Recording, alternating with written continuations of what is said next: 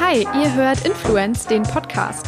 Ich bin Alina und spreche hier mit spannenden Menschen, Künstlern und Experten über die schillerndsten Momente und dunkelsten Abgründe des Influencer-Marketings und alles, was dazwischen liegt. Warum? Wir wollen diese dynamische und vielseitige Branche einfach besser verstehen. Ganz viel Spaß dabei. Hi, schön, dass ihr wieder dabei seid. Ich spreche heute mit Dr. Theo Farm, Strategieberater und Gründer von Digital IQ. Diese neue Art von Entrepreneuren heutzutage, ja, geht ja viel durch die Presse, wie Kylie Jenner, jüngste Milliardärin der Welt.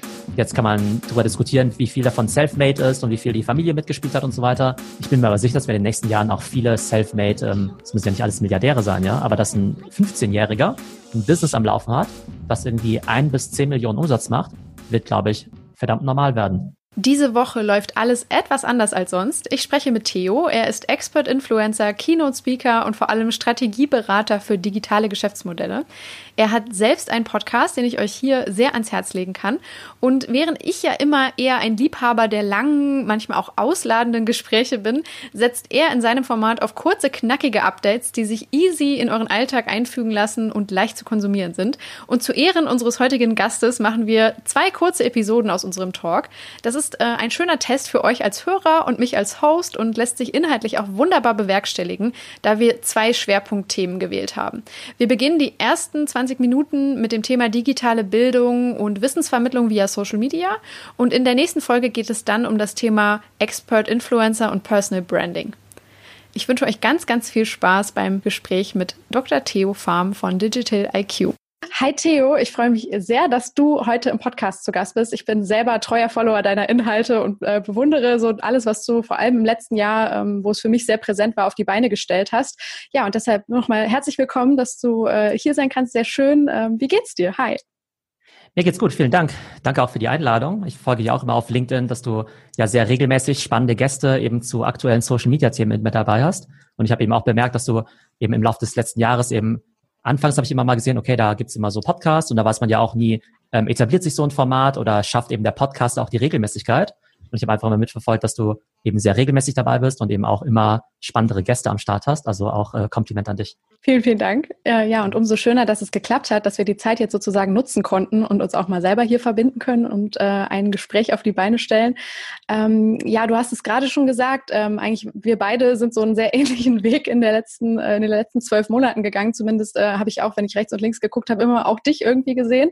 Du hast dich in den letzten Monaten wirklich sehr, sehr prominent als äh, Experte, wie ich finde, in den sozialen Netzwerken, insbesondere auf LinkedIn positioniert. Und das ist auch Thema der heutigen Sendung sozusagen. Wir wollen ein bisschen darüber sprechen, wie man ähm, ja, mehrwertstiftende Inhalte bereitstellt, wie man sich selber positioniert. Ähm, dazu wird es auch noch einen Teil zwei geben. Heute kümmern wir uns aber eben vor allem so um Wissensvermittlung über Plattformen wie zum Beispiel LinkedIn. Und äh, ja, ich würde dich ganz zu Beginn eigentlich mal gerne fragen. Äh, du heißt oder nennst dich vor allem auch Digitalexperte und Keynote-Speaker. Du bist in super vielen verschiedenen Themenbereichen unterwegs. Wie wird man eigentlich zum Experte? Was ist dein Werdegang in den letzten Jahren gewesen? Also primär würde ich sagen, dass man vor allem äh, neugierig sein muss und Interesse an diesen ganzen digitalen Themen haben muss. Und ich muss sagen, dass das eigentlich auch das ist, was ich privat gerne mache. Von daher fragen mich Leute immer, hey, wie viele Stunden arbeitest du die Woche? Und dann kann ich dir nie genau sagen, ob es irgendwie null Stunden sind oder 60 Stunden die Woche.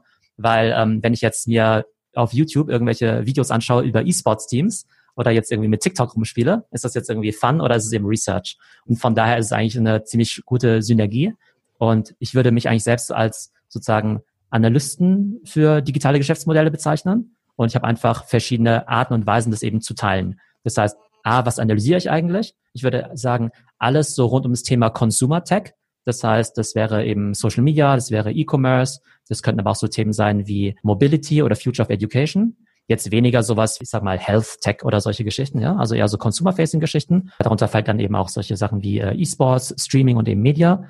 Und das teile ich eben auf verschiedene Arten und Weisen. Meistens eben über LinkedIn, wo ich eigentlich seit, ich würde sagen, seit zwei Jahren relativ aktiv bin und seit einem Jahr fast auch jeden Tag ein Video poste. Genau, was auch so seine Challenges mit sich bringt, was den Workflow angeht. Dann habe ich eben selbst auch noch einen Podcast, spreche eben auf vielen Konferenzen berate Unternehmen und gebe auch Seminare. Vor Corona eben noch offline, jetzt eben primär online. Genau, also ich würde sagen, der rote Faden ist eben so das Interesse an digitalen Themen und eben auch die Leidenschaft, das eben über verschiedene Medien und Kanäle eben auch mitzuteilen. Und wie bist du zu diesen Themen gekommen? Du hast schon gesagt, es ist dein eigenes Interesse, also sehr intrinsisch motiviert. Du hast dich wahrscheinlich irgendwann darin gefunden, hast gemerkt, wow, äh, ich bin vielleicht auch wirklich tiefer drin als andere. Ähm, aber so vielleicht, wenn du nochmal zurückgehst an den Beginn deiner Karriere, du hast ja Volkswirtschaft studiert. Ähm, wie hat sich das damals entwickelt? Äh, in welche Richtung? Genau, also vielleicht äh, schon als, äh, sagen wir, als Kind schon sehr affin gewesen für Videospiele und äh, Technologie und Gadgets dann eben äh, Volkswirtschaftslehre studiert und auch promoviert, aber jetzt eben gar nicht so dieses klassische Makroökonomie und äh, Währungstheorie und so weiter. Darüber kann ich dir ehrlich gesagt nicht mehr sagen als im Erstsemester. mhm. Aber damals habe ich mich eben schon viel mit so Internet Economics, äh, Online-Marktplätzen und so weiter auseinandergesetzt. Nach Abschluss der Promotion habe ich dann ein Startup in Berlin gegründet im E-Commerce-Bereich, wo eben auch Holzbrink Ventures und Rocket Internet eben investiert waren. Das war dann eben so mein Einstieg in diese ganze Digitalwelt, zumindest professionell. Im Nachgang habe ich eben auch bei Pro7 Sat1 im Venture-Bereich gearbeitet, dort einerseits eben auch mitgeholfen, Firmen und Beteiligungen zu bewerten, wo eben Pro7 einsteigen wollte und war dann im Nachgang so eine Art, ich sag mal, konzernübergreifender Unternehmensberater, wo ich so ein bisschen von Portfolio Company zu Portfolio Company gegangen bin und die eben zu verschiedenen digitalen Themen auch beraten habe. Und nach Pro7 war ich dann eben auch eine Zeit lang Professor für Online-Marketing, E-Commerce und Entrepreneurship und habe mich dann aber irgendwann selbstständig gemacht, habe dann die Firma Digital IQ gegründet, wo ich eben all meine Aktivitäten von Beratung bis hin zu Content Creation quasi unter diesem Dach führe. Ähm, das Tolle finde ich, was man beobachten kann, das ist eben nicht nur bei dir der Fall, aber das ist jetzt mal gerade das Beispiel. Ähm, du bist Berater, du bist jemand, der ähm, ja Dinge beobachtet, der daraus äh, Ableitungen äh, quasi ja, ableitet, der Firmen berät. Im Endeffekt ist es ja ein Service, den du anderen Unternehmen anbietest sozusagen. Sie können dich engagieren, damit du äh, ihnen Ratschläge gibst, damit du dein Wissen teilst, aber gleichzeitig teilst du dein Wissen eben auch über soziale Kanäle mit äh, Menschen wie mir und anderen kostenlos und äh, gratis sozusagen. Das heißt, ähm, du äh, machst einen Podcast, du postest jeden Tag Dinge und ich merke selber als Nutzer in den sozialen Netzwerken, wie toll es ist und gerade jetzt auch in Corona-Zeiten Zeiten, dass so viel Gratiswissen sozusagen zur Verfügung steht. Das ist etwas, was das Internet uns natürlich allen gegeben hat. Ne? Du kannst äh, super smart dich weiterentwickeln und weiterbilden, ähm, wenn du weißt, wo du schauen musst und gucken musst. Das ist natürlich etwas, was allen Coaches oder Experten heutzutage einerseits hilft, vielleicht aber auch eine Herausforderung ist, so ein bisschen zu entscheiden, wie viel gebe ich jetzt preis von allem, was ich weiß. Hast du dich auch mal so mit dieser Situation befasst oder mit deiner Rolle sozusagen als Wissensvermittler in den sozialen Netzwerken?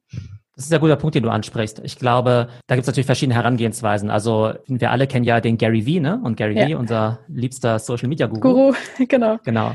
Der sagt ja immer, gib all dein Wissen kostenlos raus und gute Dinge werden passieren, ja. Gut, bei ihm muss man natürlich sagen, dass er natürlich über Speaking monetarisiert, dass er natürlich eine Agentur dahinter hat. Das heißt, er benutzt natürlich seinen kostenlosen Content auch irgendwo als Lead Generation für sein Agenturbusiness, ist ja ganz klar. Das ist jetzt ja kein herzensguter Mensch, der jetzt was zu verschenken hat. Also ich fände es ehrlich gesagt aber auch doof, jetzt zu sagen, naja, den kostenlosen Content, den nicht so guten Content, den gibt's irgendwie kostenlos. Ja. Aber wenn du es jetzt wirklich wissen willst, ja, dann äh, Ruf mich komm an. in meine Paid Masterclass oder in meinen Paid Podcast und so weiter. Ich glaube, letztendlich gibt's immer Leute, die sich unterschiedlich stark für Sachen interessieren. Das hat gar nicht mal unbedingt was mit umsonst versus kostenpflichtig zu tun, sondern manche Leute, die sagen halt, hey, okay, cool, jetzt hat er mal wieder ein 90 Sekunden Video über E-Sports gepostet, finde ich irgendwie ganz spannend.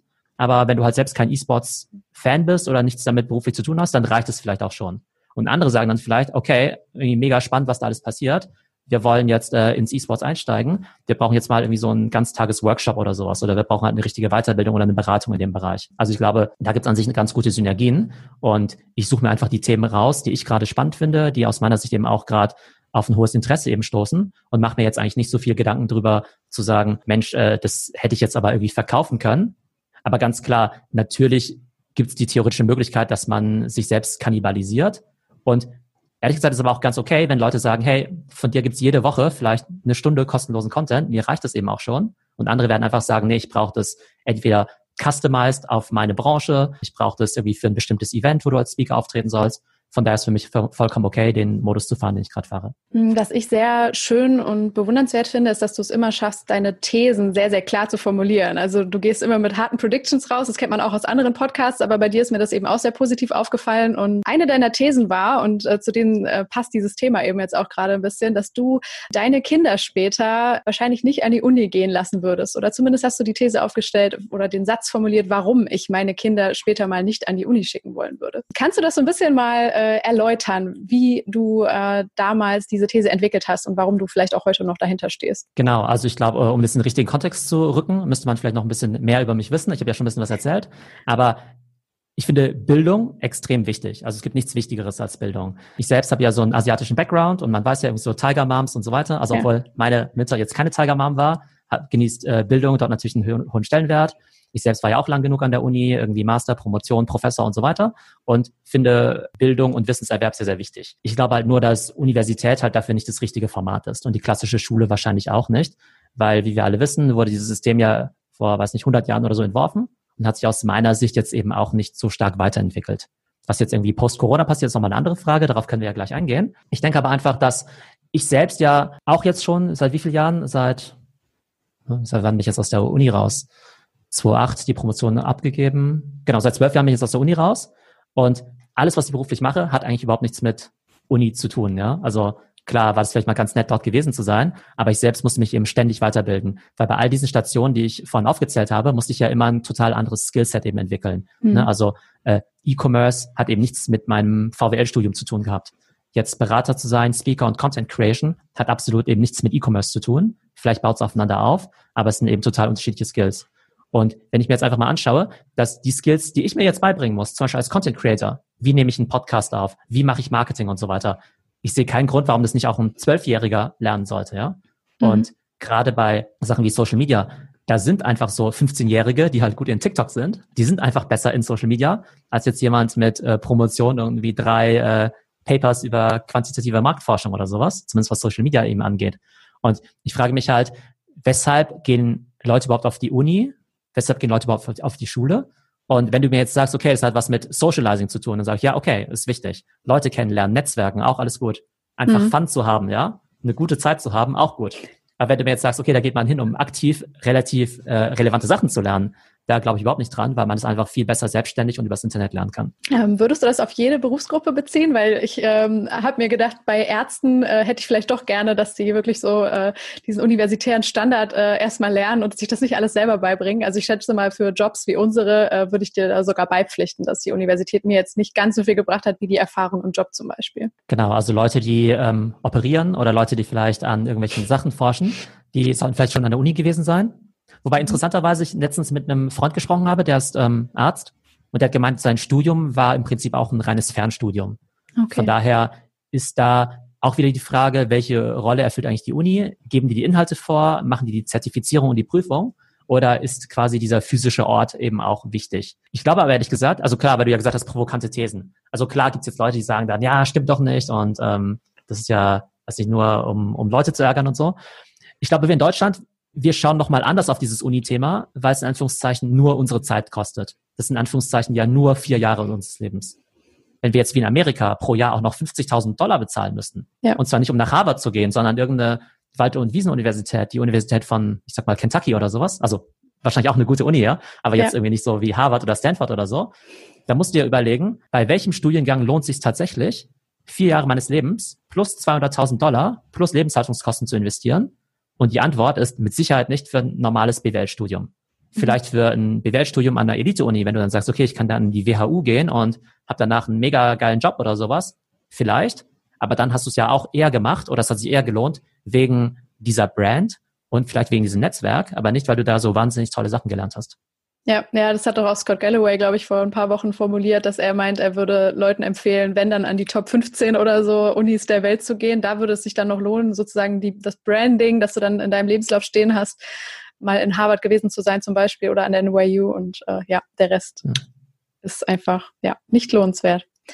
Genau, ähm, aber das finde ich eben auch spannend, weil ich finde jetzt auch, also ich beziehe mich jetzt, wie gesagt, jetzt eher, sagen wir mal, auf Berufe, die nicht irgendwie Arzt oder Mediziner sind, weil klar, ja, da brauchst du schon klar. eine halbwegs solide Ausbildung. Aber ich sehe ehrlich gesagt jetzt auch nicht bei solchen Sachen wie, ich sag mal, einem BWL-Studium oder verwandten Berufen, wo jetzt der Unterschied zwischen einem Bachelor und einem Master-Absolvent ist. Also ich kann es halt wirklich nicht sehen, ja. Also was bringt dir das, wenn du BWL studiert hast, jetzt nochmal zwei Jahre so ein Master hinten dran zu hängen? Das bedeutet für mich als Arbeitgeber doch einfach nur, okay, der war noch länger an der Uni, hat nochmal zwei Jahre irgendwie nichts Gescheites gemacht oder nichts Praktisches. Also von daher stelle ich das eben schon in Frage. Und genau, also meine Kinder, die sind noch sehr klein, das ist noch, hat noch ein paar Jahre Zeit. Aber ich glaube, wenn sich die Uni bis dahin nicht signifikant ändert, äh, und sie muss sich ändern, dann sehe ich das einfach als ein ganz, ganz äh, schlechtes Investment. Zumindest für einen Großteil der Leute. Ähm, was ja wirklich immer kritisiert wurde, was man auch, glaube ich, äh, selbst wenn man nicht an der Uni war, in letzter Zeit erkennt, ist, dass Digitalisierung im Bildungssystem in Deutschland wirklich noch ein Riesenproblem ist. Glaubst du, dass Corona uns jetzt alle durch so einen kleinen Crash-Test sozusagen geschickt hat, dass alle auf einmal aufwachen und gesehen haben, ups, da haben wir aber echt noch was aufzuholen? Ähm, oder bist du da eher pessimistisch? Ich glaube, in allen Bereichen sehen die Leute, was jetzt überhaupt digital alles möglich ist. Also natürlich ist es eine ziemlich katastrophale Situation in ungefähr 100 Dimensionen. Ich glaube aber Leute, die jetzt weder wirtschaftlich noch gesundheitlich davon betroffen sind, die würden sagen, hey, eigentlich sind viele Sachen auch positiv. Also sie wundern sich, dass halt in der Arbeit manche Sachen eben doch funktionieren, von denen man gedacht hätte, das geht gar nicht remote. Ähm, ich wohne in einem kleinen Vorort von München. Da kann plötzlich eben der lokale Gemüsehändler plötzlich auch ausliefern und kann eine Bestellung über WhatsApp eben empfangen und kann über PayPal bezahlt werden.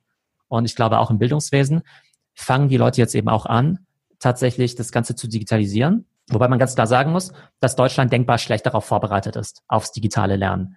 Mhm. In China, genau, sind sie da eben schon deutlich weiter, da können wir gleich im Detail drauf eingehen. Aber letztendlich brauchen wir ja nicht nur eine gute digitale Infrastruktur, sondern natürlich auch Lehrer, die diese Technologien beherrschen und natürlich auch Eltern und Schüler, die sich gerne dem Ganzen anpassen. Ja, darüber würde ich nämlich gerne nochmal reden, so was deiner Meinung nach denn das ist, was äh, das Bildungssystem, wenn man das überhaupt so leicht runterbrechen kann, ähm, jetzt braucht. Ich höre, äh, wenn ich mir so anschaue, was für Theorien oder Modelle äh, schon diskutiert werden, irgendwie sehr oft raus, dass es projektbasierter äh, werden muss, dass vielleicht die Fächer viel mehr miteinander verzahnt werden müssen, dass man vielleicht ähnlich wie in so einem typischen Prozess, den man vielleicht auch in einem Startup oder so erlebt, vielleicht so eine, Problemstellung oder ein Ziel ausgegeben wird und dann quasi alle äh, Fachdisziplinen so darauf hinarbeiten, dass man in Mathe dann vielleicht die Bilanzierung für das und das Problem macht oder äh, das finanzielle Konzept, in Bio die Forschungsgrundlage irgendwie für das Produkt entwickelt und keine Ahnung, äh, in, in Kunst dann das, das Logo oder so designt. Das klingt schon alles so wirklich so sehr, wie nenne ich das, wie in so einer Art Scrum-Prozess oder so, den man jetzt aus Startups auch kennt oder aus äh, eher Programmiereinheiten. Ähm, schon so sehr durchgetaktet und ganz, ganz fern von dem, was ich im Bildungssystem damals beobachtet habe. Bei mir ist es jetzt auch so zehn Jahre her. Ähm, was würdest du sagen, wie die Schule oder die Uni von morgen denn äh, eher aufgestellt werden muss? Ich glaube, projektbasiertes Lernen macht total viel Sinn und dann eben weniger passiv Wissen konsumieren, sondern eben mhm. auch gleich anwenden. Ich ja. mache jetzt einfach mal die Übertragung auf so ein BWL-Studium. Also es gibt jetzt zwei Szenarien. Irgendwie Szenario eins, klassisches BWL-Studium. Du gehst da irgendwie rein ne, mit 19 bis 23 oder 24 und machst es halt irgendwie fünf Jahre lang. Versus ein 16-Jähriger, wo die Eltern dem einfach über die Sommerferien mal irgendwie 1000 Euro Startkapital geben und sagen, okay, bau doch mal einen T-Shirt-Online-Shop auf. Und dann hat dieser 16-Jährige diese 1000 Euro, muss jetzt überlegen, dass er jetzt vielleicht mit äh, Shopify jetzt irgendwie so einen Online-Shop jetzt irgendwie aufbauen muss. Dass er vielleicht mit Squarespace eben eine Seite dafür baut. Dass er jetzt vielleicht über Instagram oder TikTok jetzt irgendwie Content machen muss, um das Ganze eben auch zu bewerben. Dann muss er sich eben Gedanken drüber machen, okay, was macht eigentlich eine gute Werbeanzeige aus? Wie stelle ich jetzt eigentlich diese Werbung online? Was für ein Targeting möchte ich eigentlich haben? Hey, ich möchte irgendwie T-Shirts verkaufen für Junggesellenabschiede oder sowas, ja, dann muss ich irgendwie Leute targeten zwischen 28 und 32 oder sowas, ja, dann lernen sie einfach total viel.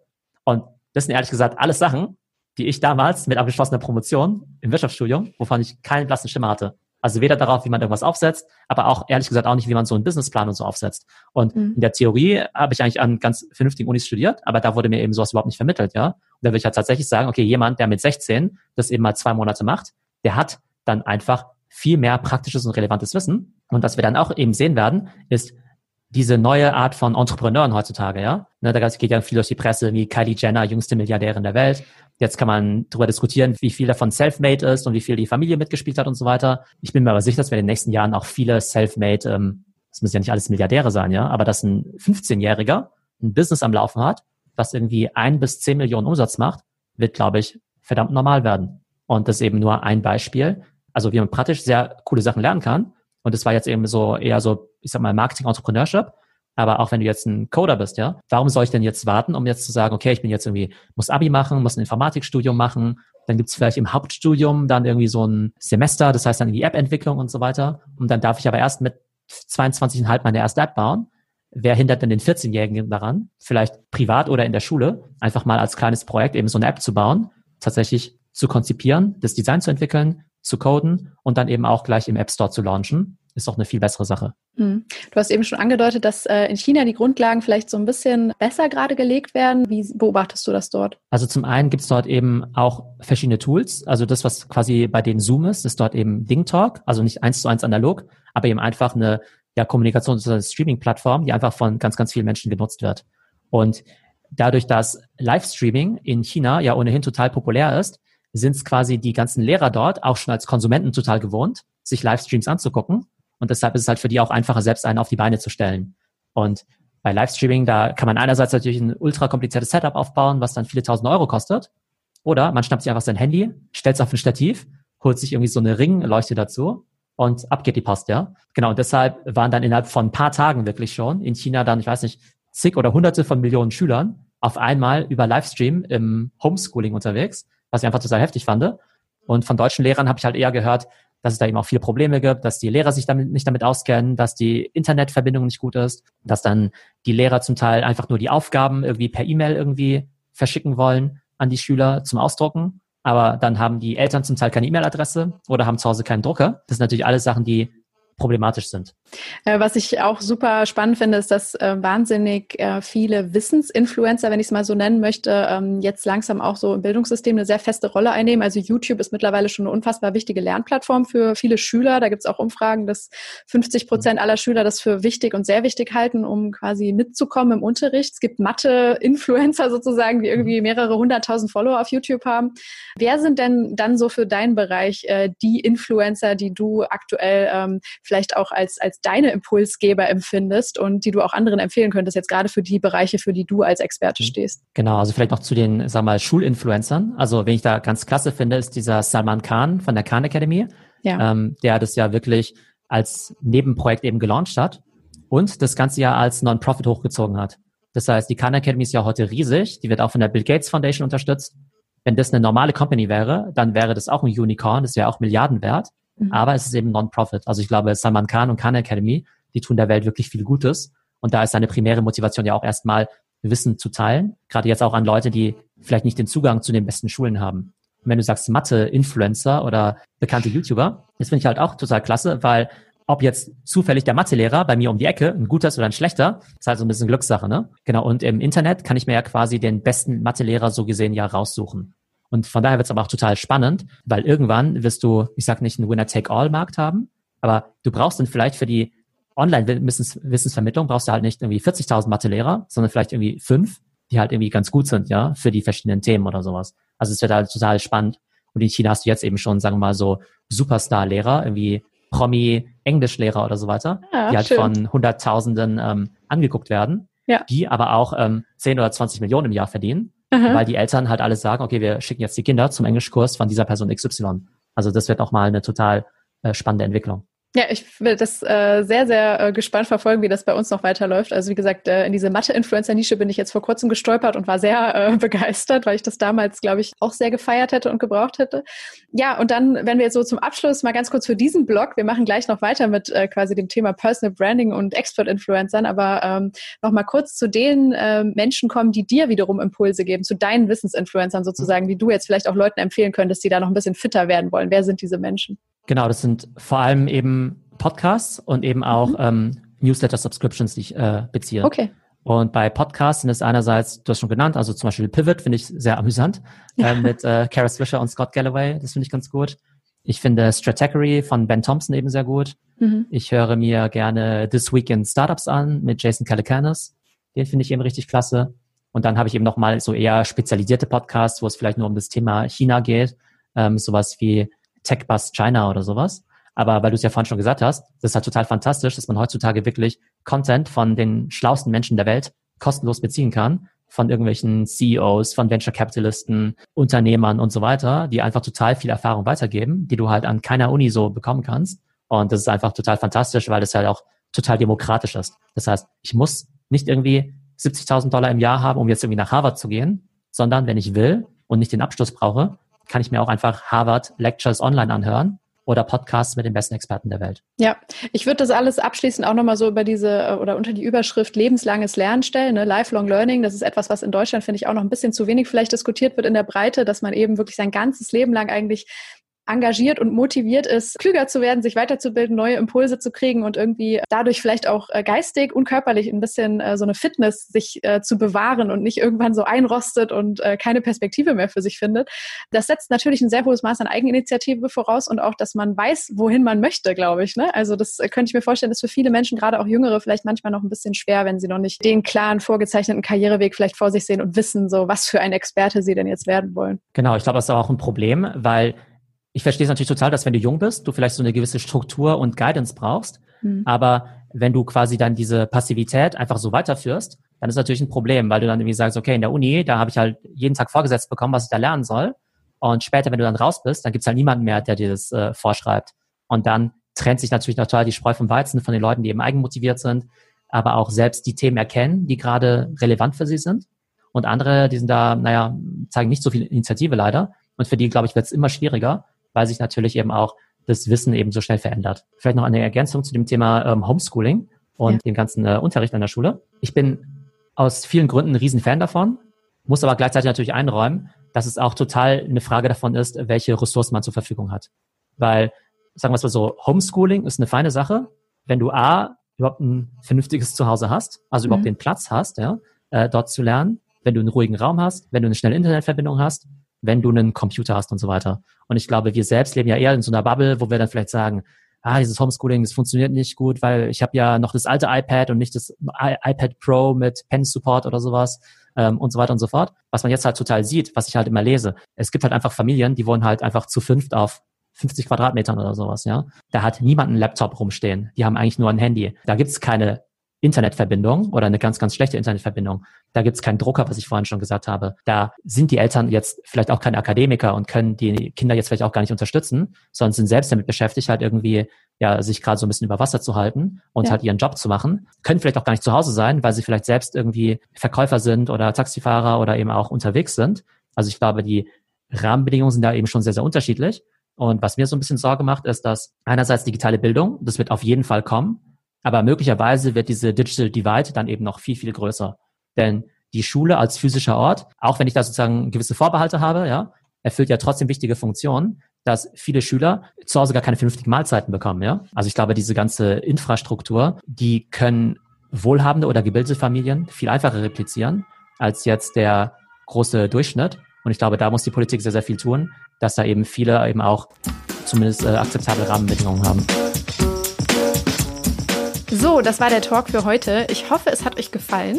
Gebt mir sehr, sehr gerne Feedback, ob die Kürze euch bereichert oder eher gestört hat. Äh, das ist für mich auch ein sehr gutes Learning, um das Format weiterzuentwickeln und für euch noch besser zu machen.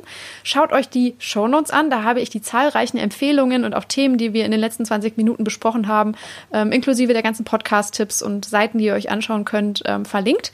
Und ja, seid beim nächsten Mal dabei, wenn Theo und ich über das Thema Expert Influencer und Personal Branding sprechen. Bis dahin schon mal alles Liebe, danke für eure Zeit. Macht's gut, bye bye.